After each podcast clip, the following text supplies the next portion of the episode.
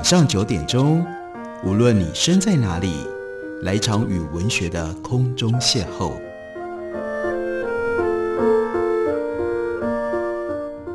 杨照谈书，邀您一同遨游文学世界，认识古今中外的经典之作。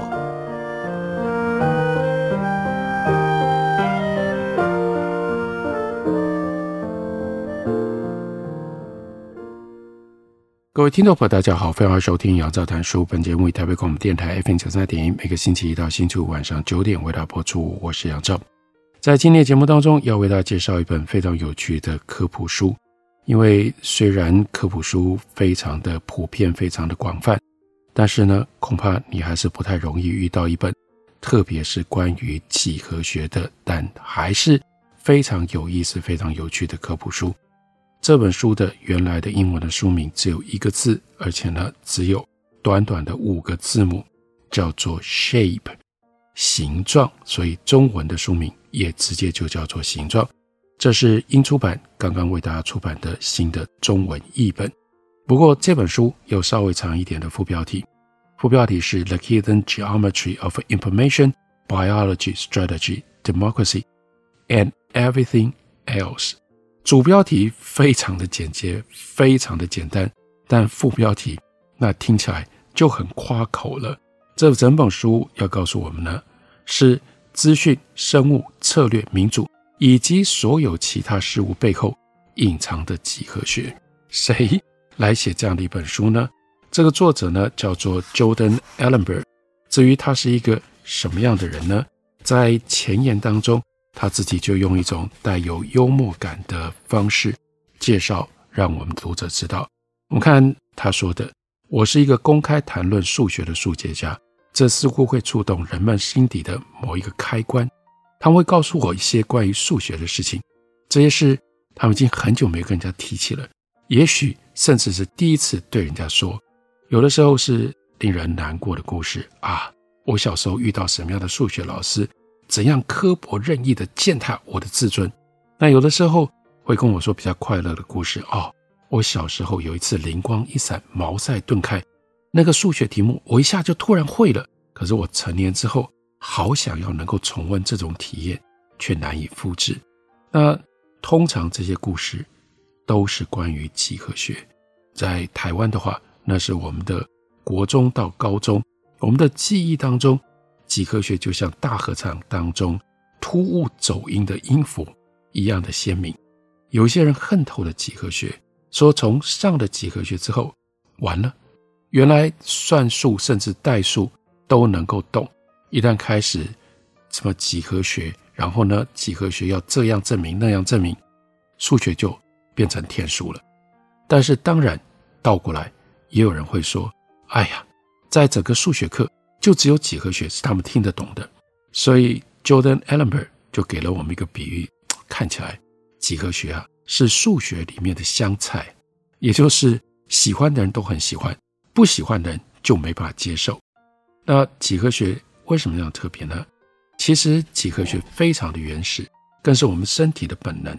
从我们呱呱坠地的那一刻，我们就能够分辨物体的位置跟样貌。我并不是要说。人类的所有重要特性都可以追溯到我们的狩猎采集祖先，他们住在大草原上，衣不蔽体，靠狩猎采集为生。不过，他们对于形状、距离跟位置的概念，一定早于相关语言之前就已经发展出来了。南美的神秘主义者，当他们喝下了迷幻圣茶死藤水之后，第一件碰上的事情，哦，当然。除了呕吐，呕吐之后的第一件事情，那就是感受、感知到纯粹的几何形状，像古典清真寺繁复格栅所形成的二维图案，有的时候是立体三维的，包括六面体聚集成为跳动的蜂巢，这代表是即使理智退场，几何学还在那里。所以接下来，Jordan Ellmer 特别告诉读者，他说：“我要坦诚。”一开始我根本不喜欢几何学，这很怪吧？毕竟我现在是一个数学家，做几何学是我的专业，是我的工作。他说：“我那个时候参加学校校队数学校队去参加巡回赛，情况完全不是这样。有一个巡回赛，我们高中的地名啊，就故意取一个很酷的地名，叫做‘地狱天使’。每次入列的时候，身穿黑色 T 恤，然后呢，扛着大型手提音响，播放着 Huey Lewis and the News 他们所唱的歌，叫做《Hip to Be Square》。巡回赛的时候，队友都知道。”只要证明角 APQ 与角 CDF 相等之类的题目，我就会开始犹豫。不是我没有练过这类的题目，而是我总是用最笨的方法，就是在圆的各点上标出数字坐标，然后为了计算出三角形的面积跟边长，琢磨好几张纸的代数跟数字的运算，才能够避开一般几何的证明法。有的时候我能够解对，有的时候解错。但每一次都把自己搞得灰头土脸。要是有所谓天生的几何感，那 Jordan Ellenberg 说：“我的这方面是负的。你可以给小宝宝做以下的几何测试，给他们看成对的图片。大多数的图片组是成对的相同的形状，不过每隔两次右边形状改以反向呈现，宝宝会盯着反向图形比较久，好像他就能够察觉。”哪里有问题？好奇的天性让他们会特别注意到这类的图形。花比较长时间盯着镜像图形的宝宝，到幼稚园的时候，他的数学跟他的空间推理测试的分数一般就会比较高。在想象形状、它旋转或者是相连的样子的时候，这种小孩他会比较快。他说：“我呢，我真的完全没有这种能力。知道加油站刷卡机上面。”有一个小小的方向示意标志吗？那个图形，他说对我毫无意义。我的大脑就是没有办法把那个平面图案翻译成为立体的动作。大家应该知道这在讲什么吧？那就是如果叫你要刷卡，现在我们比较常碰到的是停车付费的机器。他你要刷卡，那你要从哪里刷？你的卡应该怎么拿？不是有一个磁条的那个显示吗？那个图形在指示你能不能一看你就知道该怎么做呢？他说，每一次我都要尝试这四种可能：磁条朝上向右刷，磁条朝上往左刷，磁条朝下向右刷，磁条朝下向左刷，直到机器终于恩准读取我的卡，卖给我一些汽油。不过一般来说，几何学还是被视为计算能力的关键核心。NASA 的数学家叫做 Katherine Johnson，她变成了小说跟电影叫做《Hidden Figures》。这中间的主角，大家真的应该去看一下这部作品、这部电影，因为这部电影除了有数学、有 NASA，它又牵涉到女性跟黑人，他们被歧视，认为他们没有数学能力。然后呢，Catherine Johnson 如何打破了这样的壁垒？他展现出他的能力。那在电影里面描述了 Catherine Johnson 他在飞航研究部门一鸣惊人的事迹。那些男士都有数学硕士的学位，但是呢，他们把学过的几何学都忘光了。但是 Catherine Johnson 很得意地说：“我还记得。”那再下来。很有意思，使得这本书特别值得读，读起来会有乐趣。Jordan Ellenberg 他就引用了，太奇怪了，一个数学家，但他引用的是 William Wordsworth 在他最有名的自传式的长诗《The Prelude》，他描写了一则有点异想天开的故事。有一名船难的幸存者被冲上岸到了无人岛，他身边只找得到一本欧几里得的几何原本。这本几何公设跟命题之书，在两千五百年前，使得几何学成为正式的学科。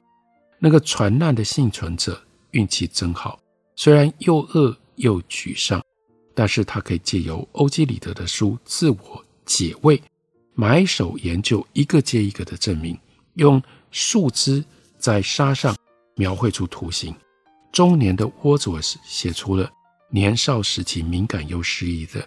那个 Wordsworth 的这种感受，诗人在诗里面写着“魅力无边”，那些抽象语言对那忧困不堪异象烦扰之心。沃兹沃斯的传难几何学的故事，最奇怪的地方是它出于真人真事。沃兹沃斯是借用，甚至其中有几句是照搬 John Newton 的回忆录。一七四五年，John 还是一个年轻的奴隶商的学徒，不是因为船难，而是被他的老板抛弃在狮子山的大礁岛，几乎无事可做，也没有食物可以吃。这座岛屿不是无人岛，有一个非洲的奴隶跟 John 住在一起，但他的痛苦来自于一个掌管食物的非洲女子，一个在他自己国家里面颇有影响力的人。John 这样描述这个非洲女子，然后用茫然不解的惊讶的语气写着：“这个女子很奇怪，从一开始就对我抱有偏见。几年之后，John 差点死在海上，他信了教，他成了圣公会的牧师。”他写下了《奇异恩典》，最后反对奴隶买卖，并且成为大英帝国废除奴隶制度的主要推手。不过，在大礁岛上，没错，他就带了一本书。这本书是伊萨克贝洛版的几何原本。在灰暗时刻，他投身于抽象世界的安慰。他说：“如此，我通常能够骗过我的悲愁，并且几乎遗忘我的感受。”沃兹沃斯就用 John Newton 他的沙地几何的故事，但这不是他唯一一次对几何学大感有趣、大发兴致。跟沃兹沃斯同时代的 Thomas De Quincey，另外一个了不起的诗人，在他的 Literary Reminiscence 这本书里面，他就写着：沃兹沃斯深深仰慕优美的数学，像是高等几何学。这一份仰慕背后的秘密，就在于抽象世界和感性世界之间的对立。我们休息一会儿，等会回来继续聊。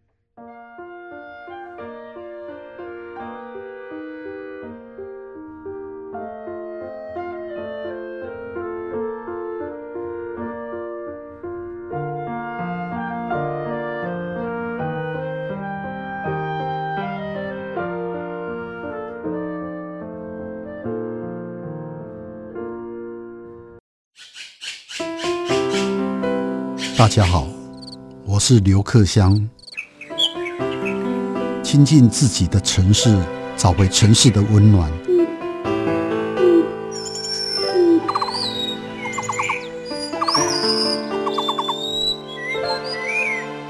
听见台北的声音，就在台北广播电台，FM 九三点一，AM 一一三四。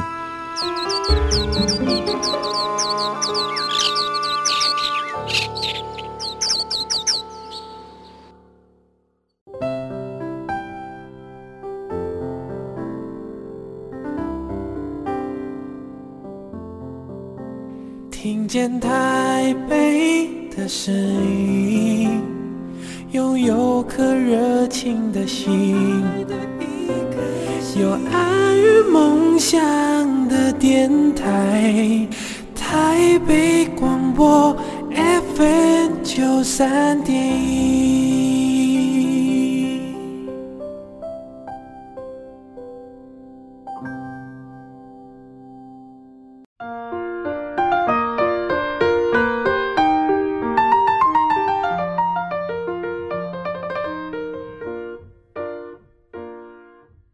谢你继续收听《杨照谈书》。本节目以台北广播电台 FM 九三点一，每个星期一到星期五晚上九点为大家播出到九点半。今天为大家介绍一本很有趣的书，中文书名直接就只叫做《形状》。这是一本关于几何学的科普书。或许我们也有听众，只要听到数学，尤其是几何学，你就开始摇头：怎么可能几何学会有趣呢？我们来看一下这本书的作者 Jordan Ellenberg，他用什么样方式？让几何学变得有趣。举一个例子来说，他就在第二章跟我们说，对于像他这样的一个数学专业者，每当网络上突然出现某一个数学问题，纠结大家一两天，我们总是开心的看着大家发现并且享受我们一辈子乐在其中的思考模式。就像是你有一栋很棒的房子，你乐见客人突然之间造访，通常会引起这类关注的问题。都不错啊，虽然一开始看很无聊，但是能够抓住众人的注意力，就是遇到真正数学题目的那种感觉。那后面他就告诉我们，什么叫做真正数学题目？真正数学题目这几个字被特别凸显出来。好了，什么是真正数学题目？请大家不要失去耐心，你听一下。举例来说，一个吸管有几个洞？这是数学题目吗？太有趣了！你知不知道一根吸管有几个洞呢？他说，被我问这个问题的大部分的人，我相信我们听众朋友听到了也会觉得答案很明显啊。而当他们知道别人觉得明显的答案跟他们不一样的时候，他们通常会很惊讶，甚至有点恼怒。这就是数学版本的是 “You got another thing coming”，或者是 “You got another thing coming”。这就是数学版本的。你想的是这种，但还有另外一种想法的这种特别的表现。这吸感问题呢，最早是出现在澳大拉西亚哲学期刊一九七零年的一份论文当中。它的作者是夫妻档，是 Stephanie 跟 David Lewis，他们所提出来的。当时讨论的物体是纸巾卷筒，一样啊。那这种卷筒式的那个纸巾的卷筒有几个圆？这个问题用投票的形式再度出现在一个健身的论坛当中，呈现的方式跟期刊上面不一样，但争议的重点很一致。这里包括零个洞、一个洞、两个洞，这个回答各有大量的支持者。后来就有一支 Snapchat 的影片开始流传，内容是两名大学生在争论到底吸管是一个洞还是两个洞。结果呢，越变越愤怒。这支影片吸引了超过一百五十万人次观看。这个吸管的问题，接着又传遍了 Reddit 跟 Twitter，还上了《纽约时报》。一群年轻、美丽、帅气又极度困扰的 BuzzFeed 的员工拍摄了另外一支影片，也得到了数十万人的点阅。你应该已经开始在你的心里想你认为的答案跟理由了。让我们再重述一遍。有人认为是零个管，因为吸管是用长方形的塑胶片卷，然后粘在一起，长方形没有任何的洞，卷起来也没有在这个长方形上面打洞，所以吸管没有洞。吸管有一个洞，这个洞就是吸管中空的部分，从头延伸到尾。两个洞是你有没有眼睛啊？你稍微一看，你不就知道吗？吸管上面有一个洞。吸管的下面有一个洞，那这第一个目标就是要说服我们的读者，你确实对有几个洞感觉到困惑，即使你以为你没有。事实上，这几个说法、这几个看法都有严重的瑕疵，都有严重的问题。首先，我们推翻零个洞的说法，一个物体不需要被移去任何的物质，也可以出现洞。你看一下，什么东西有洞？你能够否认贝果有洞吗贝果的做法可不是先做出一个实心的面包，在中间打一个洞，而是揉出长条形的面团，再把两边接起来，变成了贝果。如果你否认贝果上有洞，我跟你讲，真的没有人会同意你。当然，尤其是如果你住在纽约贝果如此的普遍，你要告诉人家，你要坚持要人家接受。杯口没有洞，你是会在纽约都住不下去的。好啦，那两个洞，这里有一个问题值得想一想：如果吸管有两个洞，那一个洞结束，另外一个洞开始的地方在哪里？换一个例子来想，我们来想一片 Swiss cheese 这个乳酪，如果有人要求你去数它总共有多少个洞，哎，你会先这一面上面数一数它有几个洞。再翻过来，再数一数它的下面有几个洞，然后把两者加在一起，说它一共有几个洞吗？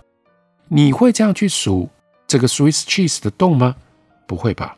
或者是这样，我们把吸管的底部给封住，这样声称两个洞的人是所谓底部的洞就没有了。现在这个吸管呢，就有点像高高瘦瘦的杯子，杯子有洞吗？你说有啊，顶端的开口就是洞。那我们想象。杯子越变越矮，越变越胖，一直到本来长得看起来像杯子的，变成了像烟灰缸。那这个时候还有人会说，那个烟灰缸那一圈，你会把它称之说，哦，这个烟灰缸有一个洞。如果说杯子变成烟灰缸的过程当中，洞不见了，这个杯子你说哦，它就上面这就是一个洞，那为什么它越长越矮，越长越胖，到变成了烟灰缸就没有洞了？洞是什么时候消失的呢？你会去说不对，烟灰缸还是有洞，它就是一个凹陷，一个本来有东西现在没有的一个负的空间。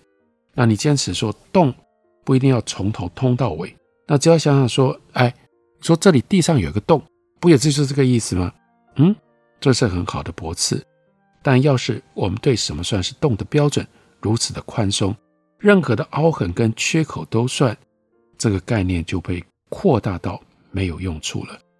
这个时候语言就麻烦了，因为如果你说“哎呀，水桶有洞”，我们就永远搞不清楚你到底在讲这是一个正常的水桶，还是这个水桶。会漏水呢？那另外，如果是这样，你在一块面包上面咬了一口，你不能宣称说它跟杯狗一样都有一个洞。那所以这个答案把没有洞跟两个洞排除了之后，这应该就只剩下一个洞的答案。这也是三个选项当中最多人选的。但是这真的是答案吗？我们再来看接下来他说。我问我的朋友 Kelly，就是这个吸管的问题的时候，他对一个洞的理论的反驳非常非常的简单。他说：“所以你会把嘴巴跟肛门当成同一个洞吗？”这真的是一个好问题啊！当然，他特别解释了一下，这个 Kelly 他是一个 Yoga 有瑜伽老师，所以他会倾向用生理结构的角度来看事情，所以。假设你是那些愿意大胆接受嘴巴等于肛门的这个等式的人，还是有其他的问题？我们再来看一下那两个大学生在 Snapchat 的影片里面有一个场景：A 是一个洞的代言人，B 属于两个洞派。然后他们两个人呢就这样辩论。B 呢拿了花瓶说：“这有几个洞？这是一个洞，对吧？”那 A 呢发出了反对的声音。B 呢？就拿着纸巾的卷筒说：“所以这有几个洞？”A 说一个，B 就说：“怎么会呢？”又把花瓶拿出来，这两个有一样吗？那 A 就说：“要是我在这里打一个洞，手指着花瓶的底，它还是一个洞啊。”然后呢，B 很恼怒的就说：“你刚刚有说，要是我在这里打一个洞，他这个时候发出挫败激动的声音。”要是我在这里打一个洞，那就是 B 就说对，是另一个洞，包括这个洞，两个结束了。在这一幕当中，支持两个洞的 B，他表达了一个令人激赏的原则，在一个东西上面多加一个洞，理应应该增加它的洞的数字。那让我们弄得更困难一点，一件裤子有几个洞？大部分人会说三个洞，腰部有一个，腿部有两个。那你把腰部的洞缝起来，就变成了一个像是弯折起来的牛仔布的大吸管。要是你一开始说有三个洞，那封上了一个，应该剩下两个。可是你如果把牛仔裤这样拉开来，它不就跟吸管一样？那你还是坚持吸管只有一个洞，那牛仔裤在三个洞变成了少一个，剩下一个洞，这很奇怪吧？